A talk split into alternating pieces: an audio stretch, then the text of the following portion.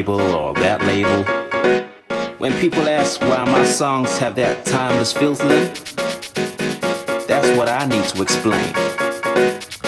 It's in the very nature of how I rap my songs, in the nature of music and how I see it.